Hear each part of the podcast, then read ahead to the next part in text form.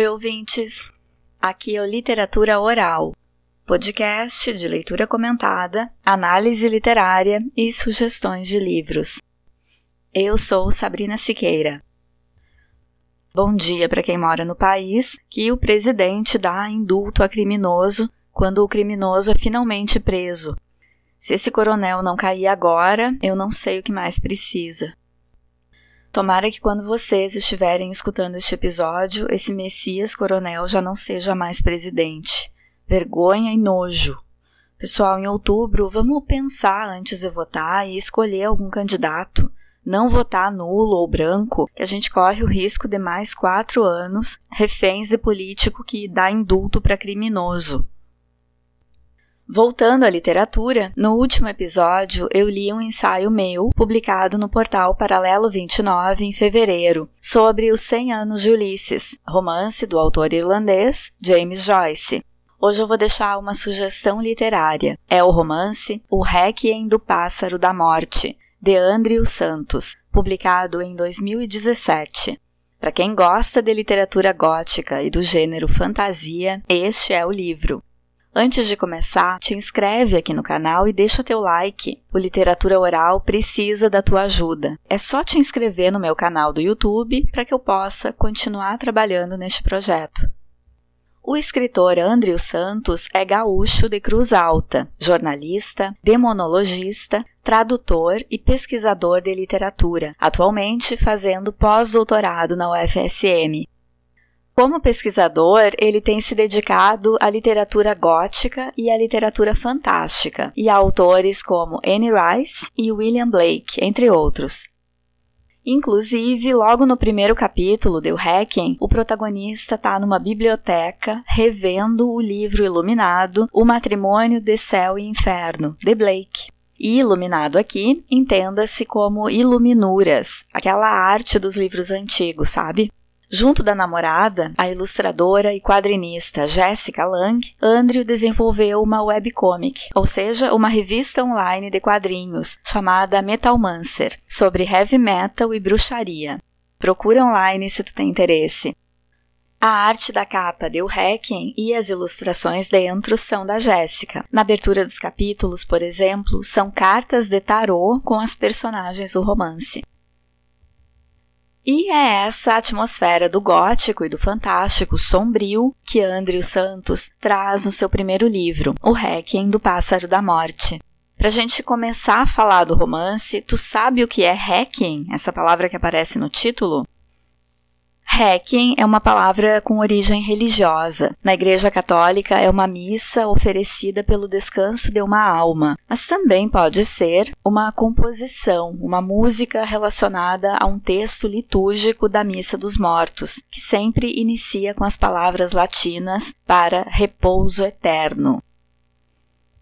Só por essa palavra do título e por ser o Requiem, que é do pássaro da morte, só pelo título a gente pode presumir qual é a atmosfera dessa narrativa, porque tanto o Requiem quanto a presença de um pássaro da morte remete à passagem, à transitoriedade da vida para a morte. As influências desse romance são histórias como A Torre Negra, de Stephen King, Prince of Thorns, de Mark Lawrence, e também clássicos como Frankenstein, de Mary Shelley, Fausto, de Goethe, contos do escritor H.P. Lovecraft, poemas do francês Baudelaire, do brasileiro Augusto dos Anjos e contos de Edgar Allan Poe, principalmente A Máscara da Morte Rubra e O Corvo. Todos esses autores e textos que são influência têm em comum a ambientação gótica, a proximidade com o que é macabro ou com o desconhecido. Imagens de morte, de peste, de escatologia e deformação se a gente lembrar dos poemas de Augusto dos Anjos e da criatura feita com pedaços de corpos de defuntos, um pedaço de cada corpo, tudo costurado e colocado em uma máquina para ganhar vida a partir de correntes elétricas geradas por raios em uma noite de tempestade em Frankenstein. Então, é para essa ambientação lúgubre que a gente vai em O Requiem do Pássaro da Morte. E por falar em Poe, aqui no LO, o episódio 68 foi a leitura comentada do conto O Barril de Amontilhado, que é um dos meus preferidos do Poe. Se tu ainda não escutou, depois deste, fica no meu canal e desce a barra de rolagem até o 68, que tá muito legal. Mais do que inspiração, algumas dessas histórias estão referenciadas dentro do romance, e a apreciação da obra fica facilitada para quem conhece algumas dessas outras narrativas ou que já está acostumado com esse universo literário que flerta com o mundo dos mortos, das aberrações e dos mistérios. Mas pode perfeitamente ser lido também por quem é marinheiro de primeira viagem na literatura gótica e vai ter em O Requiem a sua primeira leitura desse gênero. Bom, eu tô aqui falando sobre gótico, sobre literatura gótica, mas afinal, será que a gente sabe o que é isso? Gótico não é restrito à literatura, é mais amplo, se refere a uma estética. O gótico pode aparecer na arquitetura, nas artes plásticas, na música, na decoração de interiores e design, no vestuário e é até como um estilo de vida. Na literatura, surge por volta do século XVIII, e talvez a principal característica do estilo gótico seja que a fantasia predomina sobre a realidade. Está relacionado ao horror, ao terror, ao assustador, ao suspense. Por que será que esse gênero literário faz tanto sucesso e continua sendo interessante para leitores de tempos tão distantes? Porque até hoje é do interesse de muitos leitores. O que explica que a gente goste ou se sinta chamado a ler esse gênero literário? O filósofo irlandês Edmund Burke pensou nessa questão de por que o horror, o terror, chamaria tanto a nossa atenção. Ele escreveu um tratado chamado Investigação Filosófica sobre a origem de nossas ideias do sublime e do belo, em 1757. E até aí nada a ver com o gótico, ele está falando do que é sublime e do que é belo. Só que ao explanar sobre esses dois conceitos, ele fala em sentimentalismo, em má interpretação dos sentimentos, no sentimentalismo natural, que pode se tornar monstruoso. Burke viveu no século XVIII e, nesse tempo, sensibilidade era associada a ter sentimentos, a sentir profundamente. E começa, nesse tempo, a ganhar uma conotação negativa esse sentir demais a vida, principalmente quando associado a um sentir demais de mulheres. Isso de ter sensibilidade começa a ser um problema de mulheres, Burke não escreve nesse tratado especificamente sobre literatura gótica, mas a sua teoria do sublime, como a emoção mais intensa que a mente seria capaz de sentir, se torna importante nos romances góticos, porque o gótico é um gênero literário que recorre a emoções intensas. E uma característica do gótico em relação ao leitor é um possível pacto de não racionalização. O leitor imerso na narrativa gótica, que aceita imergir no que é proposto nessa narrativa, não está racionalizando. O leitor está ali aceitando como verossímil a presença de mortos-vivos, de uma realidade alternativa, por exemplo. E para Burke, esse não racionalizar é positivo para a mente, porque ao não racionalizar, o indivíduo consegue acessar o sublime, que é o auge para esse filósofo. A experiência do mix de dor e suspense do gótico se aproxima da definição de sublime para Burke. Terror seria um tipo de dor psicológica que o leitor experimenta estando a salvo, porque quando fecha o livro, acabou o problema. Por isso, Burke é um teórico importante nos estudos do gótico e que nos ajuda a entender o interesse continuado nesse gênero. Uma outra forma de acessar o sublime seria pela contemplação da natureza, e não por acaso muitas narrativas góticas têm uma ambientação com presença da natureza. A epígrafe do romance de Andrew é uma parte de uma carta do poeta Lord Byron à sua futura esposa Annabel, de 1813. Lord Byron, que é outro escritor que remete à atmosfera do gótico. Nesse fragmento da epígrafe, ele fala que a grande questão da vida é a sensação de que existimos, a busca por sentidos o que nos remete outra vez a Burke e sua teoria da importância de como sentimos para acessar o sublime. Vamos falar sobre o espaço no romance de Andrew Santos.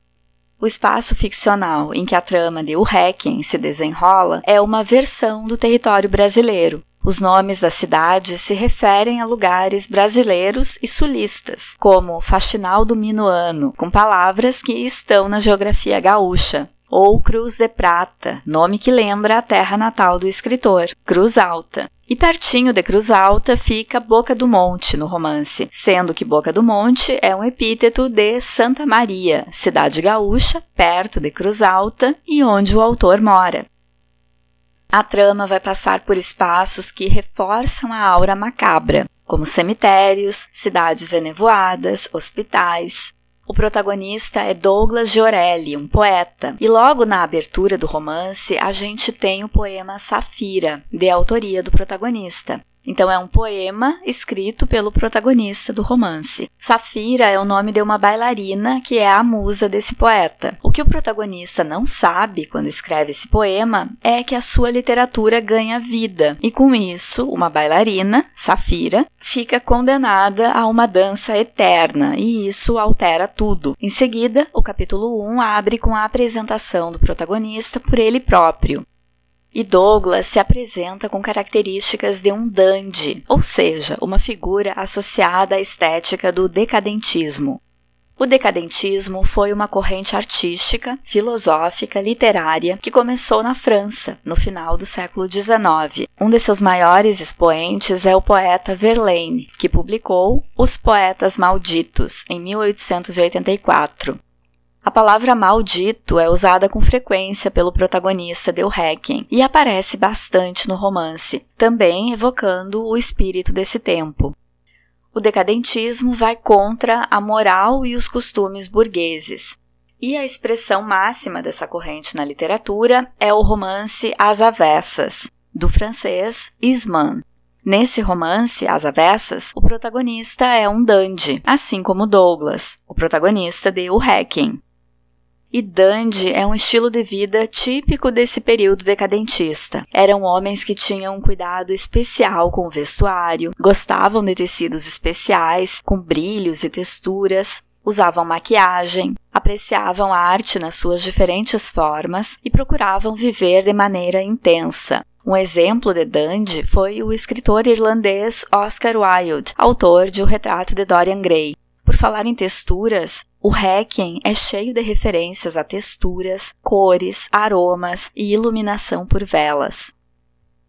O poeta Douglas recebe a visita de um pássaro da morte, que busca restaurar a ordem das coisas, que foi alterada pela composição desse poema. Então, eles partem em uma jornada para encontrar a bailarina Safira e restaurar a normalidade do mundo, tal como era antes dessa poesia. O texto da contracapa de O Requiem explica o que a gente pode esperar da história. Abre aspas. Douglas ouviu seus demônios, escreveu um poema maldito, alterou o fluxo das coisas e criou vida. E se o inferno se curva ao desejo de criação, não seria diferente com a morte. Pois sua obra-prima, a bailarina Safira, foi condenada a uma dança eterna, extasiada pelo requiem dos mortos, Porém, sem sua canção, o ceifeiro não pode mais guiar as almas para o outro lado. Por isso, o escritor e o pássaro da morte se embrenham numa trama diabólica envolvendo os corredores sanguinolentos de um hospício, os maravilhosos horrores de um circo itinerante e a obsessão de uma deusa esquecida. O Requiem do Pássaro da Morte é uma história de fantasia sombria, uma narrativa que habita o cosmos maldito da literatura. Fecha aspas. Agora eu deixo vocês com a leitura do início do romance. Olha que interessante, o autor Andrew Santos explica no canal dele no YouTube que teve todo um cuidado ao escrever, de forma que cada frase foi escolhida para melhorar a sonoridade e gostaria que ele soasse bem se lido em voz alta. Espero que vocês gostem e se interessem por ler o romance todo. O Requiem do Pássaro da Morte está à venda na Amazon. Por hoje eu fico por aqui. Fiquem bem, cuidem-se e até o próximo episódio do Literatura Oral, com outra sugestão literária ou uma leitura comentada. Abraço!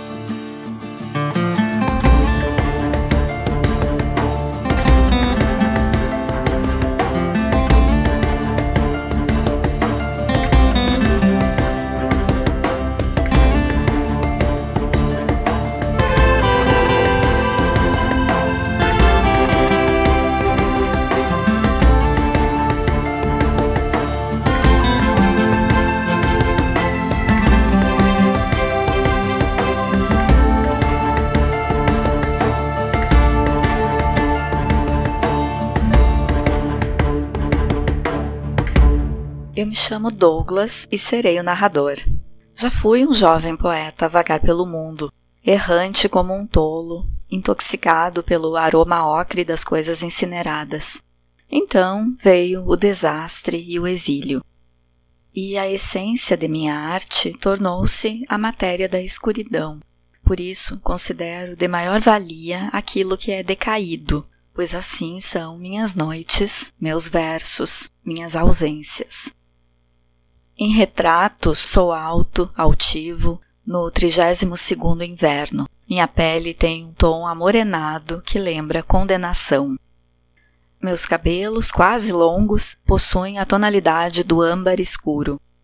Meus olhos castanhos já foram capazes de ver a inocência do mundo, mas a cadência dos anos inundou-os de perversão.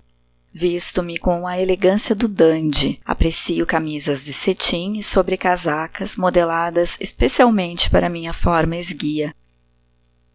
Sou também um condenado, um maldito, agrilhoado à necessidade tremente de contar histórias. Por isso, dedico esses escritos a você, leitor, que ao deitar os olhos nessas páginas, aceitou o convite de comungar com o fogo.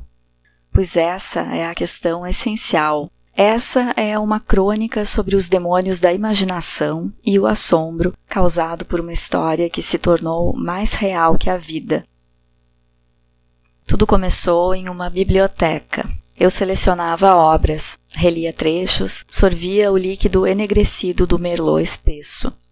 No lusco-fusco dos castiçais e lampiões, selecionei um volume iluminado. Cheirei-lhe as páginas. Ainda era possível sentir o aroma das tintas e do linho. No título, toda a promessa de um visionário, a ideia de matrimônio entre as chamas e a rebelião. A verdade está nos livros, não em todos eles, é claro, mas em parcos afamados e infernais, capazes de incendiar o que ainda há para ser incitado neste arremedo de mundo. Sorvi de um único gole o restante do vinho e um sentimento febril transpassou-me por inteiro. Minhas mãos tremiam. Era a nevrose, uma sutil e peculiar degeneração dos músculos. A doença da decadência, do fim deste nosso décimo nono século. Arremessei a taça ao longe. O barulho estridente atiçou ainda mais meus nervos. Estalei o pescoço. Ganhei a sala de estar e ouvi o ruído das gotas de chuva no assoalho. As janelas jaziam escancaradas, oscilando sob o vento. Os vidros estilhaçados, milhares de fragmentos úmidos sobre o tapete. Diante da lareira, um homem, jovial e sombrio, esparramava-se numa poltrona bordada. Dava goles largos numa garrafa de conhaque Estanquei sob a soleira e o invasor tornou-se para mim, os olhos e o sorriso escuros. Douglas Giorelli, poeta amaldiçoado, disse numa voz baixa. O sujeito indicou a poltrona à sua frente. Em silêncio, tomei assento. Ele deu mais um gole no conhaque. Que espécie de ladino espera pelo dono da casa? Ele me serviu uma dose da bebida. Não sou ladrão algum, Sr. Giorelli. Inclinou-se para mim. Era claramente mais alto do que eu. Vestia uma sobrecasaca gasta e botas afiveladas, velhas, desolado de madeira. Tinha cabelos longos e negros, o rosto recoberto por uma maquiagem borrada, pegajosa, em tons escuros, como a sombra de um rosto humano. Sua presença parecia despertar algo imerso nas sombras, como um líquido funesto que escorre da degradação do tempo. Sou um pássaro da morte. Antes mesmo de refletir acerca das misteriosas palavras do invasor, tive a impressão de sentir o odor de plumagem úmida. Um ceifador, eu disse. Suas asas criam uma canção que guia almas errantes para o outro lado.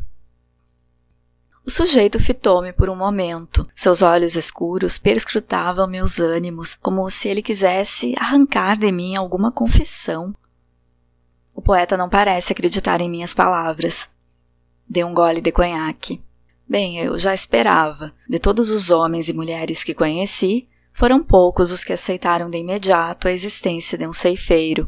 Eu devia ter previsto que mesmo um poeta não reagiria de forma diferente.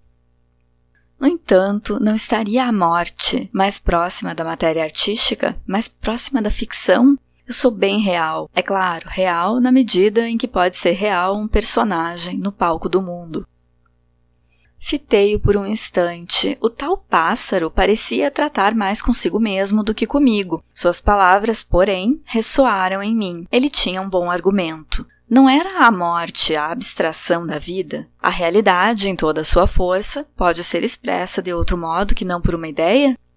Pensei em questioná-lo, todavia resguardei minhas questões. Naquele momento eu estava mais interessado em descobrir quem era de fato aquele sujeito que havia invadido minha casa nas horas mortas da noite. Antes de prosseguirmos, há algo que você precisa compreender. Ele recomeçou, largou a bebida e pôs-se em pé. E o que seria, caro Ladino? A presença de um pássaro da morte evoca sensações referentes ao fim da vida. Num átimo, meus olhos ardiam secos e meus pensamentos foram lançados num turbilhão. Senti o cheiro de plumas úmidas outra vez. Então eu relembrava poemas queimados e carícias há muito mortas, meu pai pedia conhaque em seu leito, condenado por um desconhecido malefício que lhe apodrecia as carnes. A bela Emília, criança mulher, pequenina e pálida, definhava da sífilis numa cama tingida de sangue e pus. Heitor, jogado num calabouço, recoberto de urina e fezes, sua poesia e seu sangue escorriam para dentro da escuridão. E Jade, minha Jade, perdida como um oceano no deserto. O ceifeiro fazia emergir a dor da perda das profundezas da memória. Em meio à vertigem, num vislumbre, vi sua forma real. Diante de mim jazia um espectro umbroso, a quintessência do nunca mais. Um corvo alto, de formas esguias. O corpo era articulado como de um homem, porém apresentava pernas vergadas e longos braços terminados em garras, era todo coberto de plumas negras, num tom venéreo. Meio curvado, tinha a cabeçorra e o bico afiado apontados na minha direção. Esfreguei o rosto, senti a pele sebenta, como se eu me encontrasse num ambiente superaquecido e vaporoso. Então, num instante, a criatura tinha se transmutado no jovem soturno outra vez. Restava apenas um círculo de plumas negras pairando ao seu redor. Uma delas pousou em minha mão, Podemos continuar? Ele sentou-se novamente. Assenti, agarrei a garrafa de conhaque e dei um largo gole. Perguntei-me se aquilo não havia sido de fato uma espécie de ilusão. Eu tinha visto o ceifeiro do mito ou apenas queria acreditar nisso? As achas da lareira estalaram, lembrando-me da primeira vez em que caçara, também da primeira vez em que me deitara com uma mulher. As duas experiências aos 13 anos, ambas envoltas em fogo, euforia e desespero frente à finitude. Tenho que dizer, poucas pessoas se recompõem de forma tão ávida após a visão de um pássaro da morte. Ele pareceu fitar-me com certa surpresa. Na juventude fui um peregrino do excesso e recebi a decrepitude como recompensa. Você me mostra a morte, mas eu já bebia dos seus lábios antes mesmo de nascer-me barba. Ele estreitou os olhos, um tanto contrariado, talvez ofendido. Conheço sua história, poeta maldito. Seus olhos eram como opalas em brasas. Sem mais rodeios, por que você me chama de amaldiçoado? Imagino que não se refira ao toque da mão fétida do fim do século. Bebi, esperando que ele fosse direto. Aquilo pareceu diverti-lo. Sua maldição é muito peculiar. Todos os poemas que você compõe são capazes de afetar o passado.